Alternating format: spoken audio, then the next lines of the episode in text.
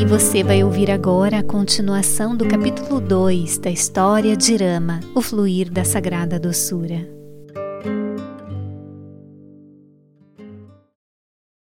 Shurparnaka apaixona-se por Lakshmana.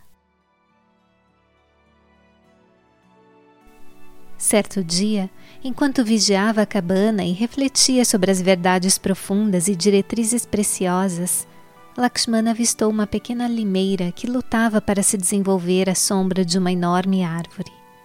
Quis replantá-la em um local mais próximo à cabana a fim de ajudá-la a crescer vigorosa sob seus cuidados. Pôs-se a escavá-la pelas raízes com todo amor e atenção, quando Shurpanaka, a irmã perversa e depravada de Ravana, surgiu repentinamente na cena. Assim que os seus olhos pousaram em Lakshmana, ela foi seduzida pelo halo de bondade e esplendor que iluminava o seu corpo. Emudeceu diante daquela visão inesperada. E mais que depressa, transformou-se em uma linda e encantadora donzela e aproximou-se dele com gestos amorosos. Lakshmana, porém, não lhe deu atenção e continuou a sua tarefa, indiferente à presença dela. Shurparnaka não pôde aguentar mais aquela desatenção.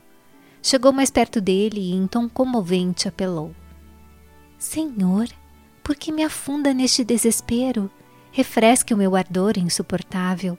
Lance sobre mim o seu olhar amoroso que dá felicidade. Lakshmana não reagiu ao seu apelo. Ouviu as suas palavras, mas apenas riu internamente da sua audácia e prosseguiu com a tentativa de remover a planta da sombra em segurança. Ela perdeu a paciência e preparou-se para puxá-lo para si, mas Lakshmana recuou, dizendo, como um prelúdio para o conselho que planejava lhe dar: Mãe, sou escravo de Shrirama, não sou um homem livre. O que quer que eu faça, por menor que seja, só pode ser feito sob suas ordens. Ouvindo as suas palavras, Sita e Rama saíram da cabana para o jardim, curiosos para saber com quem ele estava falando. Ao ver Shurparnaka, Rama observou que ela se transformara em uma donzela e preparou-se para qualquer eventualidade. Shurparnaka desferiu palavras ásperas e agressivas contra Lakshmana, tais como covarde e patife, e riu alto, escarnecendo dele pela sua conduta indiferente.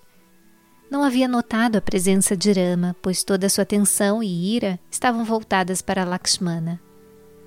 Ó oh, ser extremamente encantador, case-se comigo e seja feliz. Posso dar-lhe prazer e servi-lo com toda a lealdade, implorou.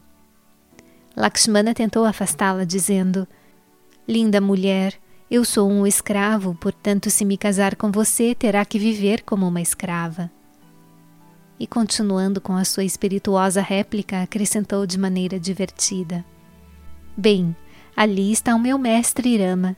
Se o desposar, serei seu escravo.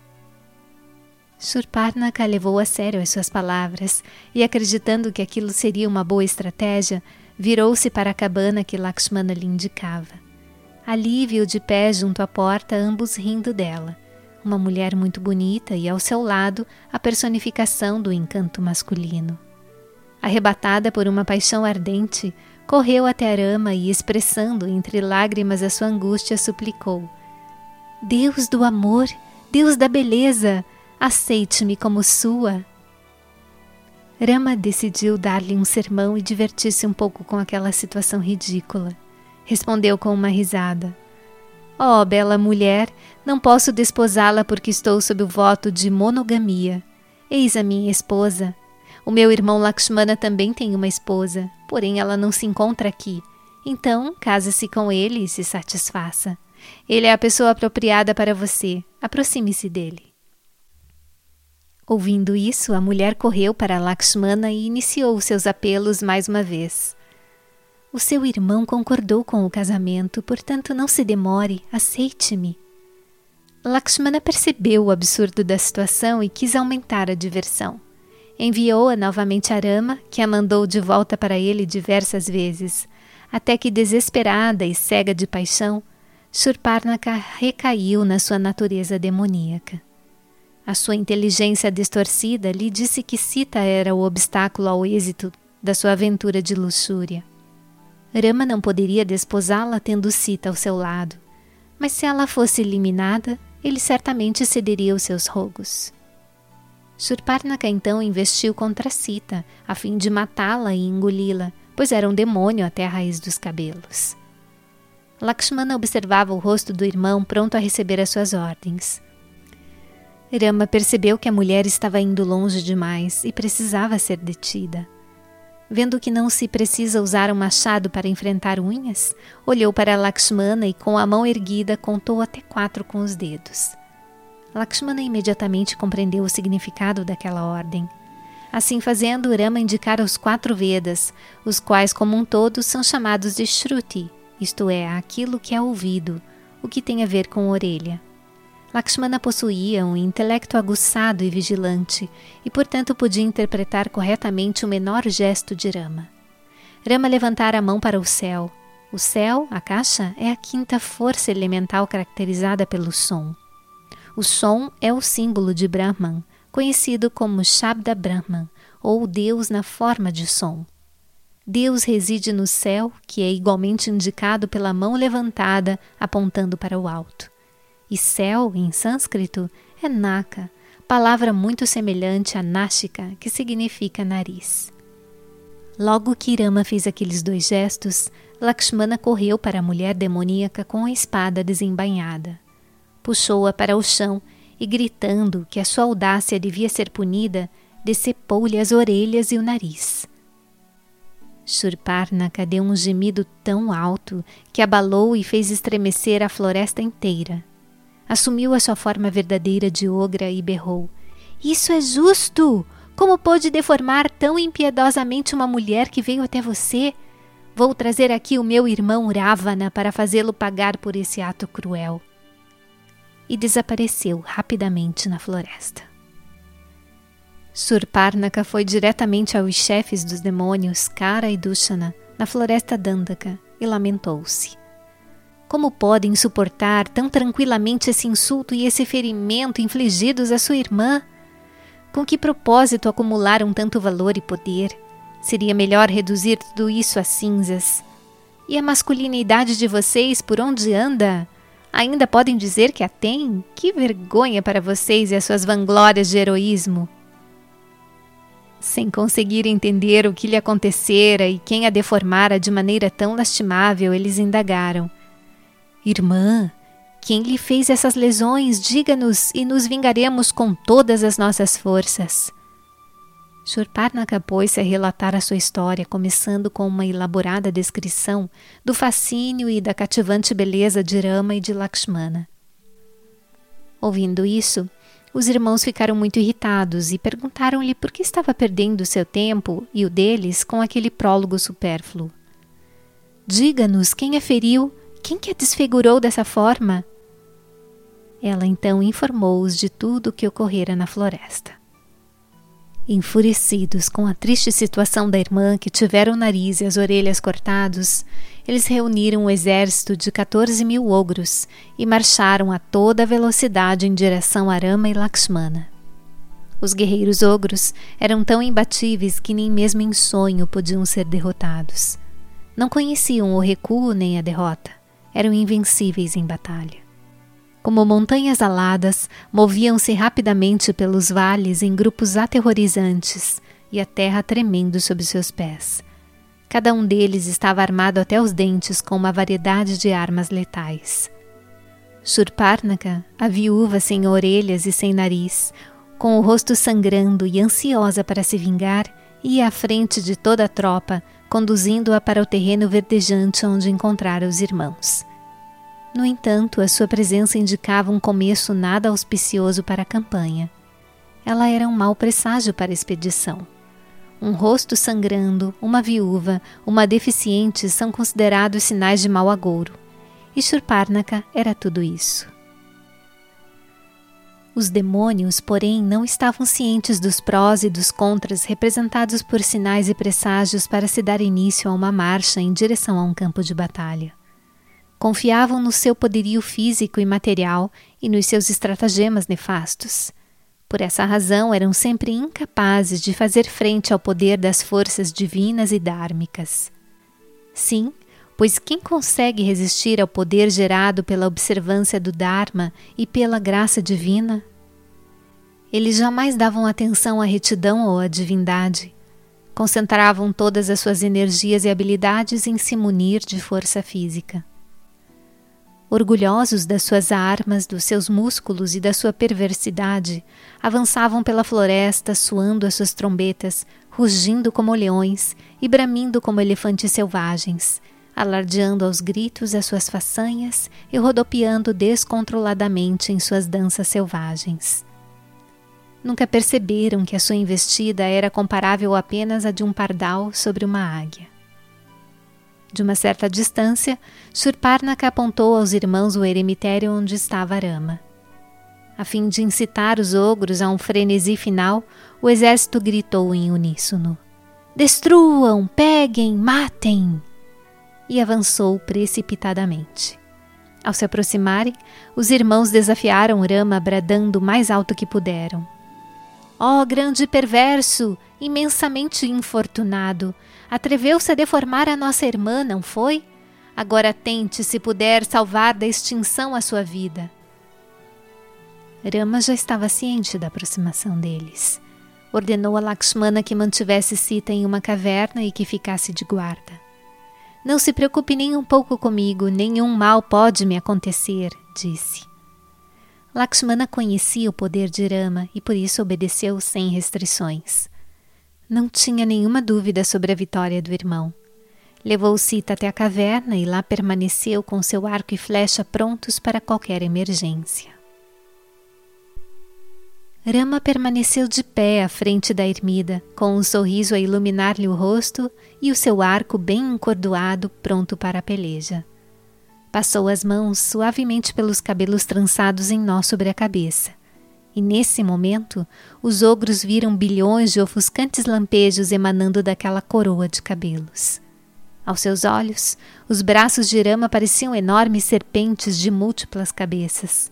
Tal como um leão mira um elefante e mostra os dentes, apreciando a vitória já assegurada, Rama, o leão, ali se postou, desafiante e terrível diante daquela manada de elefantes amedrontados. Os gritos: Lá está aquele que a deformou! Segurem-no, peguem-no, matem-no! levantaram-se em meio ao tumulto. No entanto, ninguém ousou avançar para transformá-los em ação. Por mais que fossem estimulados e encorajados, nenhum dos ogros conseguia reunir coragem suficiente para se aproximar de Irama. As maldições e os berros dos ogros enchiam a floresta. Em pânico, os animais selvagens corriam desordenadamente em busca de abrigo. Alguns entraram apressadamente na caverna onde Sita estava. Lakshmana solidarizou-se com a sua agonia e deixou-os entrar para que se livrassem do medo e da ansiedade. Acolheu-os e deu-lhes refúgio, pois sabia que estavam em terrível angústia. Enquanto isso, os ogros que rodeavam Urama foram de tal modo arrebatados pela sua beleza e encanto que nada fizeram além de ficar olhando fixamente para sua glória e esplendor. Muitos se deleitavam em descrições sobre a sua graça, outros se perdiam na sua admiração e apreço por ele. Todos estavam ligados a Rama pelo amor e pela reverência. Nenhum deles pôde levantar uma arma ou lançar um olhar de raiva contra ele. Shurparnaka também se juntou ao louvor.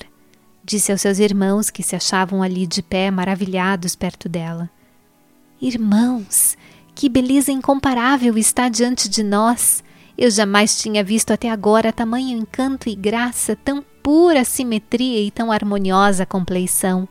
Não o matem, capturem-no exatamente como é e o tragam à minha presença. Igualmente extasiados, eles responderam: Irmã, nós também nunca tínhamos posto os olhos em tal encarnação de formosura. Quanto mais nos aproximamos, mais rapidamente ele se liga a nós e mais fascinados ficamos pelo seu encanto.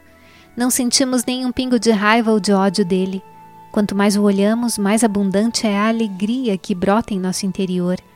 Talvez esse seja o sentimento chamado de bem-aventurança pelos sábios que aqui vivem.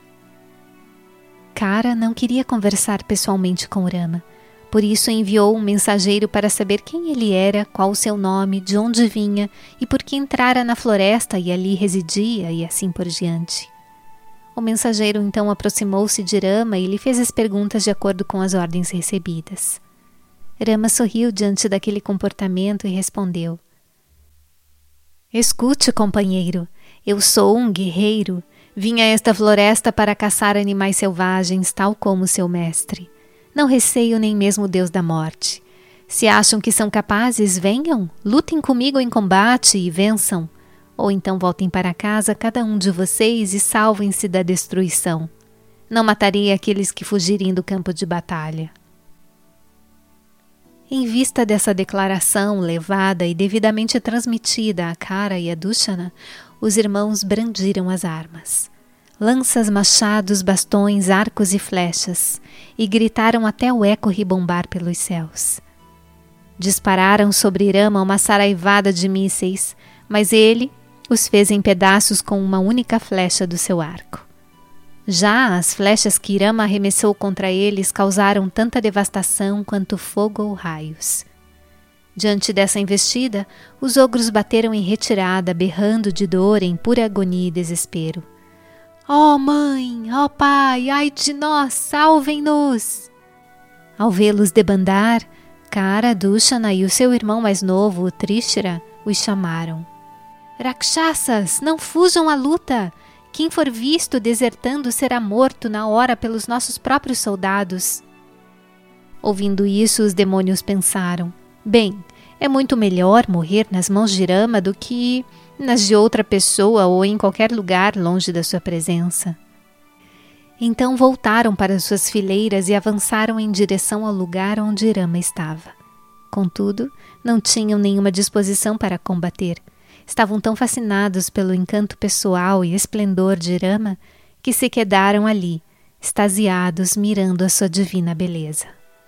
Nisso, Rama disparou a flecha chamada Samohana, que tinha o efeito de iludir e confundir o inimigo, fazendo com que cada soldado visse o seu vizinho como a pessoa que o havia incumbido de destruir.